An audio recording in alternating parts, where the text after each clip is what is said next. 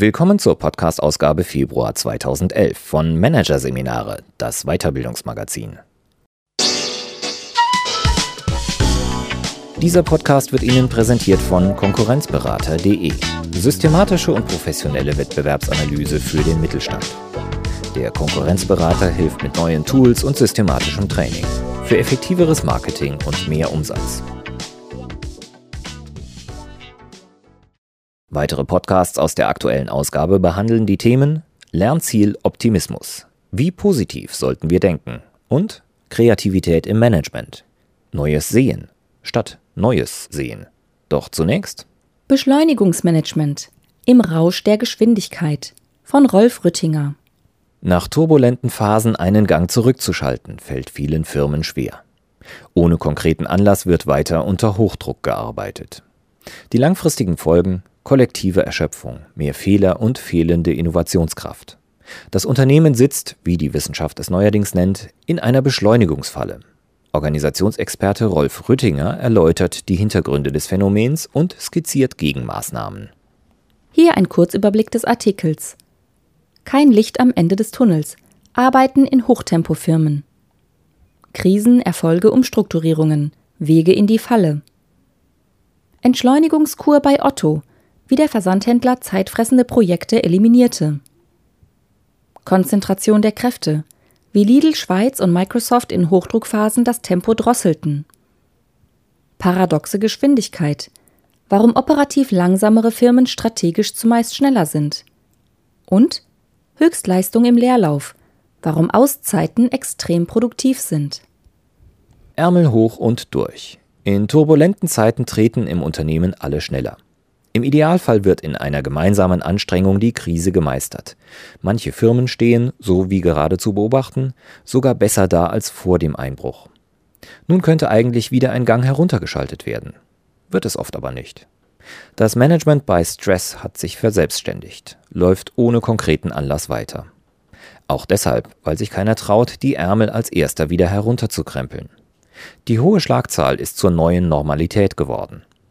Eine Zeit lang geht das gut, doch ebenso wie ein Motor, der permanent im roten Bereich dreht, irgendwann überhitzt und ins Stottern gerät, bleibt es nicht ohne Folgen, wenn eine Organisation kontinuierlich am Limit operiert.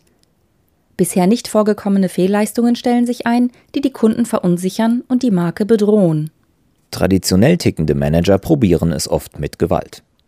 Anzeichen kollektiver Erschöpfung und Resignation interpretieren sie als Widerstand, Protest, Faulheit oder fehlende Einsatzbereitschaft. Also erhöhen sie den Druck noch einmal. Die Folgen der Beschleunigung werden mit weiterer Beschleunigung bekämpft. Das Unternehmen sitzt in der Beschleunigungsfalle. Der Begriff geht zurück auf Heike Bruch, Professorin für Leadership an der Universität St. Gallen und Jochen I. Menges, Lehrbeauftragter für Human Resources und Organisation an der Universität Cambridge. Nach dem Ende der Rezession im Jahr 2001 war ihnen im Rahmen empirischer Forschungen aufgefallen, dass sich das Arbeitstempo in vielen Firmen trotz merklicher ökonomischer Erholung nicht reduzierte, sondern im Gegenteil teilweise sogar noch weiter beschleunigte. Daraufhin starteten sie eine Langzeitstudie mit 600 Unternehmen, die über fast neun Jahre lief. In deren Rahmen haben sie die Mechanismen dieses auf den ersten Blick paradoxen Phänomens analysiert. Interessant dabei, nicht alle betroffenen Unternehmen waren in bzw. nach einer ökonomisch schwierigen Phase in die Beschleunigungsfalle geraten. In einigen Firmen hat sich das ungesunde Arbeitstempo in Phasen des Wachstums und Erfolgs entwickelt. Und zwar deshalb, weil der Personalstand nicht oder zu spät dem gestiegenen Volumen angepasst wurde. In wieder anderen Fällen war dieses Arbeitstempo in tiefgreifenden Wandlungsprozessen wie Restrukturierungsmaßnahmen entstanden. Weil diese Maßnahmen nicht konzentriert, sondern gleichzeitig mit anderen wichtigen Aktionen gefahren wurden, sahen sich die Beschäftigten nicht nur mit zu vielen, sondern auch mit zu verschiedenartigen Aufgaben belastet, die teilweise auch noch miteinander konkurrierten. In diesem Aufgabengeflecht hatten sie sich verheddert und konnten sich nicht mehr von alleine befreien.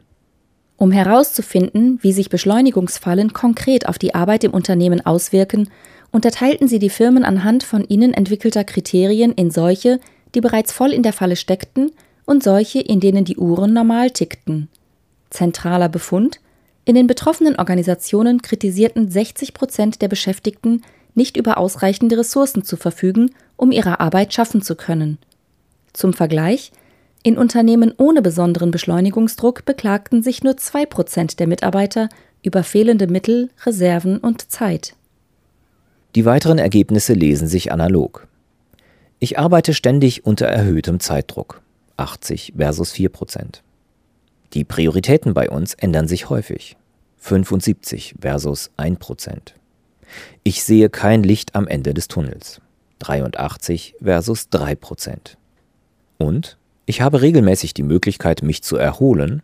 6 versus 86 Prozent. Diese Ergebnisse, die Sie gerade publiziert haben, wollen Bruch und Menges, wie Sie sagen, auch als Warnung an Unternehmen verstanden wissen, die Fehler aus der Vergangenheit aktuell nicht zu wiederholen, also aus der gerade überwundenen Krise heraus direkt in die Beschleunigungsfalle zu tappen. Dabei sprechen Sie unmittelbar das Top-Management an. Denn da die negative Beschleunigungsspirale ein Virus ist, der die Organisation als Ganzes befällt, muss von ganz oben gegengesteuert werden. Ansätze, wie das funktionieren kann, lassen sich bei genauerem Hinsehen in der Businesswelt einige finden.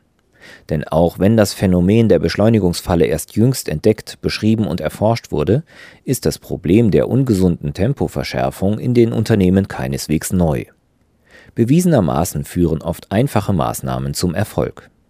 Die ganze Organisation umzukrempeln oder langwierige Seminare vorzuschalten, um überdrehende Betriebe auf eine gesunde Geschwindigkeit herunterzutakten, ist gar nicht nötig. Eine besonders einfache wie essentielle Gegenmaßnahme setzt an der Kommunikation top-down an. Viele Unternehmensleitungen verstehen sich zwar gut darin, via Blut, Schweiß und Tränenmitteilungen die Beschäftigten in kritischen Phasen zur Höchstleistung zu motivieren, vergessen dann aber oder sträuben sich davor, die Hochdruckphasen für beendet zu erklären und wieder die Normalität einzuläuten. Besser machte es Jürgen Dormann, ehemaliger CEO des Elektronikkonzerns ABB, als er 2004 das Schweizer Unternehmen aus einer schweren Krise geführt hatte. Er fand die schönen Worte Was wir heute sehen, ist mehr als das Licht am Ende des Tunnels. Es ist das Ende des Tunnels. Der zentrale Bottom-up-Ansatz zur Bekämpfung von Beschleunigungsfallen sind Mitarbeiterbefragungen. Sie sind die sicherste Möglichkeit, die größten Zeitfresser und damit Tempotreiber zu identifizieren, nämlich ineffiziente oder gar überflüssige Projekte. Was bringt im Vergleich zum Aufwand und zur Belastung wenig bis nichts? Welche der laufenden Projekte würden wir heute wieder angehen, wenn wir heute noch einmal neu starten könnten? Was ist aus heutiger Sicht nicht mehr aktuell und eigentlich überholt? Als die Topmanager der Otto Group in Hamburg vor drei Jahren merkten, dass nach dem Abschluss eines Restrukturierungsprozesses das Arbeitspensum der Führungskräfte und Mitarbeiter um 20 bis 30 Prozent angestiegen war, führten sie eine entsprechende Befragung im Unternehmen durch. Dabei wurden 540 Vorschläge zusammengetragen, um Aufgaben einzusparen. Das war ein Dreifaches dessen, was eine andere Befragung einst an neuen Projektideen eingebracht hatte. Als Richtschnur bei der Trennung von Spreu und Weizen unter der Vielzahl von Ideen legten sie die Business-Strategie an. Welche Projekte sind strategie- und systemrelevant und welche nicht? Da die Summe der Projekte auf diese Weise jedoch noch nicht zufriedenstellend reduziert werden konnte, kürzte man radikal weiter. Die Führungskräfte wurden aufgefordert, sich für eines ihrer Projekte zu entscheiden, das sie unbedingt weiterführen und abschließen wollten. Dann wurde die Liste der übrigen Projekte anhand der Kriterien Investment, Kosten-Nutzen-Verhältnis und symbolischer Wert für die Mitarbeiter noch einmal halbiert. Schließlich wurden im Unternehmen auf diese Weise 40 Prozent aller Projekte eingestellt. Einen solchen Frühjahrsputz führt die Otto Group mittlerweile jedes Jahr durch. Um von vornherein zu verhindern, dass sich die Zahl der Projekte immer wieder aufs Neue ins Uferlose auswächst, sollte vor jedem Projektstart eine kritische Prüfung vorgeschaltet werden. Drei Fragen müssen dabei klar beantwortet werden. Haben wir die nötigen Ressourcen, um das Projekt durchzustehen? Wem gehört das Projekt? Und welches alte Projekt geben wir auf, um freie Kapazitäten zu schaffen? Förderlich ist zudem eine Kultur, die eine rechtzeitige Beendigung von Projekten, die sich als Fehlschlag erwiesen haben, begünstigt. Wo solch eine, ganz im positiven Sinne gemeinte, Beerdigungskultur herrscht, würdigt das Management den Einsatz der Projektbeteiligten auch dann, wenn das Projekt gescheitert ist. Der im Arbeitsprozess gewonnene Erkenntnisgewinn wird anerkannt, statt nur aufs Resultat zu fokussieren.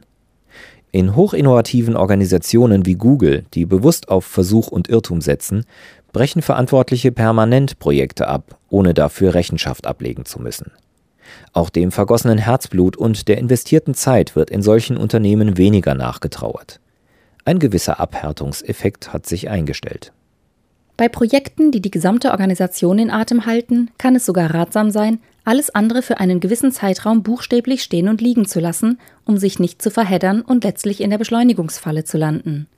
Lidl Schweiz machte 2009 genau das, als die Eröffnung von 29 neuen Märkten anstand. Zwischen Mai und September wurden alle anderen Projekte auf Eis gelegt.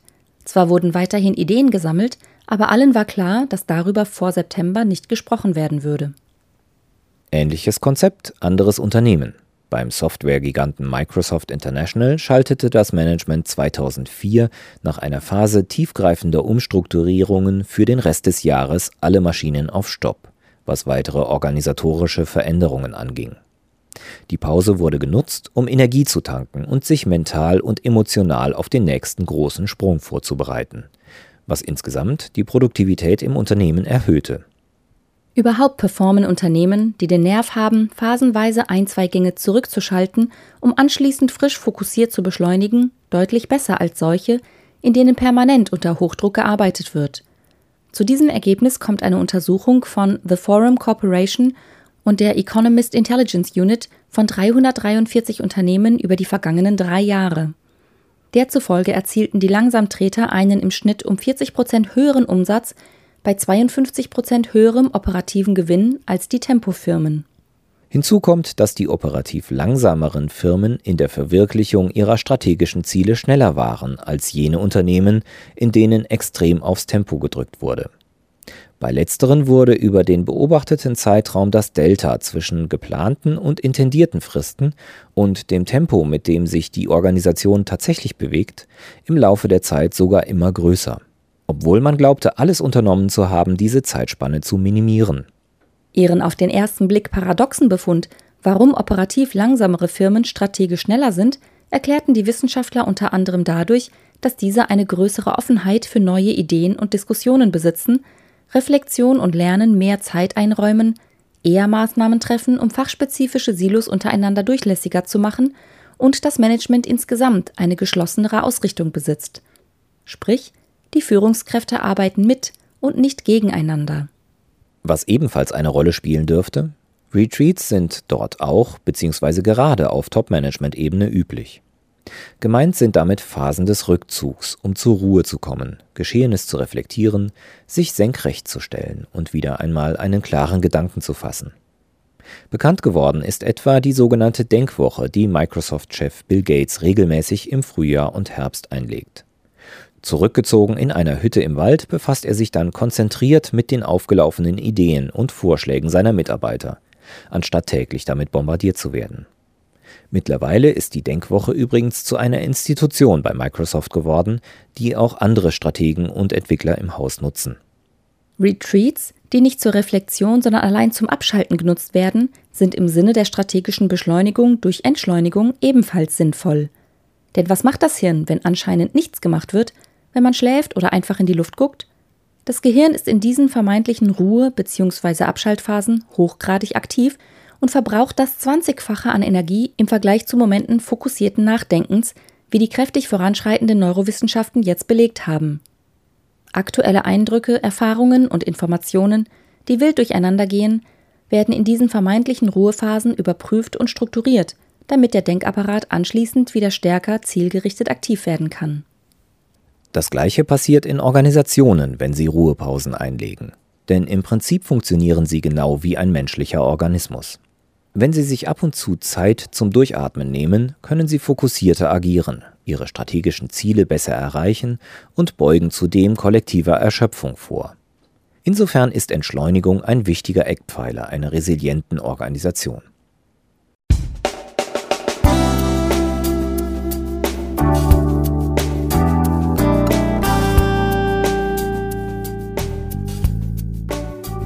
Sie hörten den Artikel Beschleunigungsmanagement im Rausch der Geschwindigkeit von Rolf Rüttinger aus der Ausgabe Februar 2011 von Managerseminare, produziert von Voiceletter.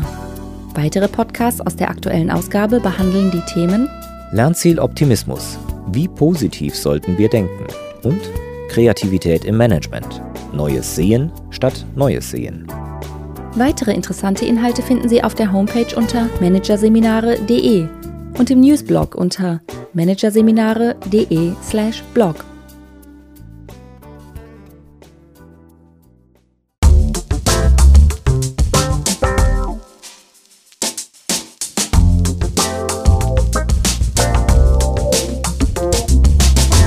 Das war der Podcast von Managerseminare, das Weiterbildungsmagazin.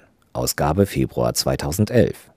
Dieser Podcast wird Ihnen präsentiert von www.konkurrenzberater.de. Konkurrenzanalyse als Navigationssystem für den Wettbewerb. Übrigens, immer mehr mittelständische Unternehmen investieren in eine professionelle und systematische Wettbewerbsbeobachtung und sind dadurch schneller am Markt, machen mehr Umsatz, kommunizieren klarer. Mehr Informationen Beratungs- und Trainingsangebote zum Thema Konkurrenzanalyse finden Sie unter www.konkurrenzberater.de.